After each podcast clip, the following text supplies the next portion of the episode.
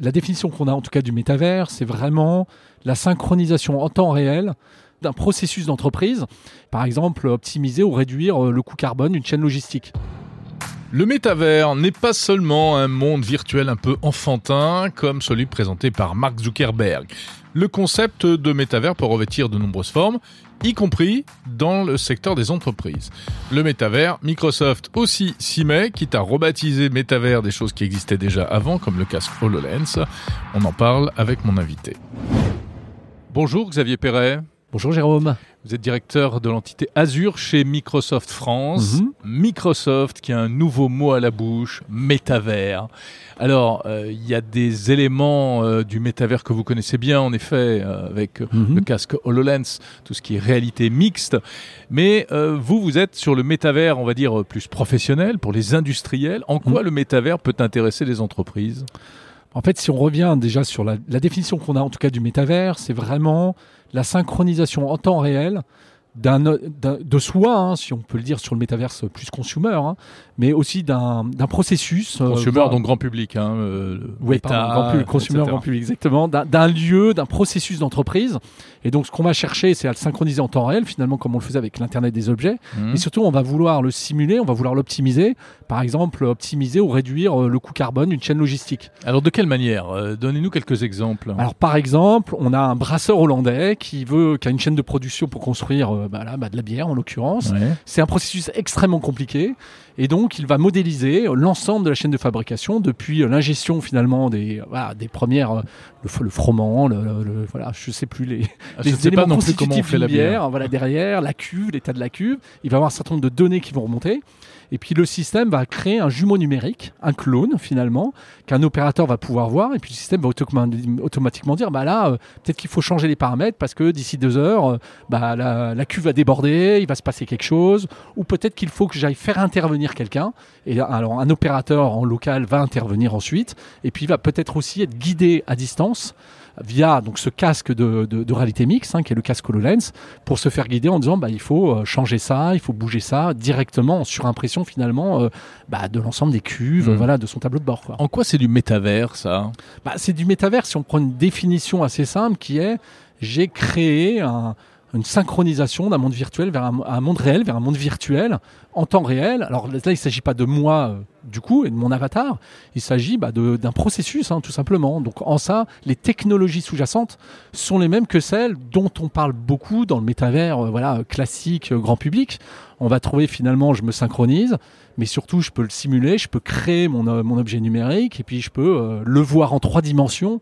Donc on a bien cette incursion de la trois dimensions. Voilà, dans voilà euh, l'analyse, la collaboration en entreprise. Hmm. Euh, Vous avez des collaborations également avec Renault, je crois. Ouais, tout à fait, oui. Ça se traduit comment? Ça sera du bah alors avec et aussi avec euh, Alpine, hein, euh, groupe Renault par exemple. Si on se prend le cas de, de, de la Formule 1, on va de la même façon. euh, ce qu'il faut savoir sur la Formule 1, c'est que la, la donnée est extrêmement précieuse et surtout tout est en temps réel. Le, le temps est critique hein. dans, dans la Formule 1, on le sait bien, chaque milli microseconde compte. Donc on va créer finalement un clone numérique en temps réel bah, de, de l'objet qui est la voiture automobile et puis elle va pareil simuler bah, ce qui va passer pour par exemple optimiser bah, le changement de pneu euh, au bon moment. euh, que se passe-t-il si je le change Et puis euh, peut-être mon concurrent va le changer aussi. Donc est-ce qu'il faut que je fasse des médiums, des softs, voilà, des pneus un peu différents. Donc voilà, c'est finalement la création dans un univers virtuel de l'objet qui est en train de bouger. Voilà, directement pour prendre des bonnes décisions, tout simplement. Mhm. Donc ça, c'est euh, l'univers qu'on arrive à créer dans une entreprise, hein, euh, avec euh, d'un côté le casque, euh, le lens dont vous parlez, Ouais. qui permet d'avoir des informations, Visualiser. de visualiser les choses. Derrière, il y a de la puissance de calcul, il y a du stockage, il y a des modèles, Ouais. il y a des jumeaux numériques. Ça, c'est la dimension cloud. Exactement. hein, donc chez vous, Azure. Mhm. On est dans les outils Microsoft Mhm. et on sait que l'un des enjeux du métavers, ça va être un peu de, de- de s'ouvrir. Comment est-ce que euh, ce métavers, même si j'ai tendance à mettre des guillemets, pourrait euh, s'interfacer avec d'autres euh, d'autres marques, d'autres entreprises, etc. C'est envisageable? Alors oui, complètement. Il y a, il y a plein d'éléments où on- finalement on, on a tout intérêt à ouvrir. Par exemple, si je crée mon avatar moi-même, j'ai tout intérêt à ce que mon avatar puisse être utilisé dans d'autres univers. Je l'ai Mhm. créé sur Teams, bah, je veux pouvoir le créer ailleurs. Par ailleurs, Sans avoir besoin d'en créer un nouveau. sans avoir besoin de créer un nouveau. Je veux qu'il me représente. Alors peut-être c'est pas le même domaine, mais je veux pouvoir effectivement le réutiliser euh, derrière. Donc c'est un sujet presque d'identité numérique, comme on le trouve aujourd'hui euh, dans le monde classique euh, Web 2.0. Un autre élément, ça peut être, bah, j'ai une réunion Teams, mais j'ai un casque qui n'est pas euh, un casque XY ou HoloLens tout simplement. Donc, est-ce que je peux utiliser le casque de Meta? Bah, Ça tombe bien, c'est l'annonce qu'on a faite il y a quelques semaines, dans lequel on permettait finalement au casque Oculus derrière euh, de Meta de pouvoir s'interconnecter, donc visualiser du Teams tout simplement, directement. Donc on a différents niveaux d'interconnexion derrière. Ce qu'il faut comprendre, c'est que là, on est comme dans la démarche dans le cloud, c'est-à-dire qu'on est, on est complètement ouvert sur chaque couche technologique mmh. pour justement que l'adoption se fasse qu'elle soit en entreprise, qui est plutôt notre angle aujourd'hui, ou dans le monde voilà grand public, euh, comme euh, on va avoir d'autres acteurs derrière qui se positionnent. Alors l'adoption précisément, où est-ce qu'elle en est? Parce que vous montrez un certain nombre d'outils, de, cas d'usage, etc., mais qui ne sont pas forcément très nouveaux. Euh, est-ce que les clients sont au rendez-vous? Est-ce que de, nouvelles entreprises s'intéressent à ces technologies, comprennent le bénéfice qu'elles pourraient en tirer? Oui, alors on va, on va trouver une adoption forte, ou qui commence à être forte, là où justement il y a de la valeur.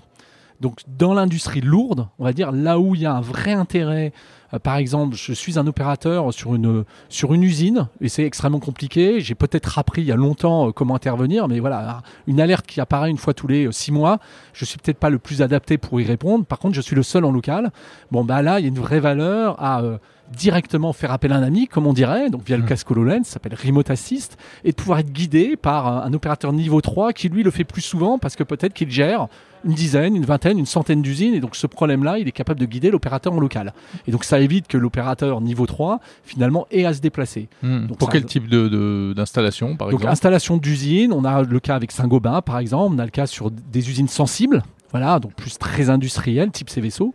Mhm. On va trouver ce genre de, cas de cas d'école, tout simplement. C'est un double intérêt. Évidemment, économie de coût, hein, pas de déplacement pour celui du niveau 3, meilleure utilisation de cet expert-là, et puis élimination du coût carbone, qui est complètement revendiqué par ces entreprises aussi. Pourquoi? Où est le coût Où est le, le, le, le transport Le transport, j'évite un transport tout simplement d'une personne euh, qui pouvait se déplacer. Euh, avant, elle se déplaçait dans une quinzaine de sites tous les jours. Bah, tout simplement, elle se déplace plus, elle est euh, sur son poste et puis elle est capable d'intervenir à distance via des opérateurs locaux. Mhm. Il y a une question alors qui est un peu liée à, tout ça, c'est celle des données, des données personnelles mhm. et la protection des données personnelles, notamment des données des entreprises, avec derrière la question de la souveraineté numérique. Hein, c'est un sujet sensible. Bon, bah, Microsoft reste une, entreprise américaine. Euh, est-ce que vos clients, vos clients ne sont pas un peu effarouchés euh, par ça? Beaucoup de clients français n'ont pas forcément envie aujourd'hui de s'ouvrir à, des, grands opérateurs américains? Alors il y, a, une vraie sensibilité en France. Hein, c'est pas le seul pays d'ailleurs hein, euh, sur les données personnelles, hein, et c'est légitime, et tant mieux d'ailleurs là-dessus.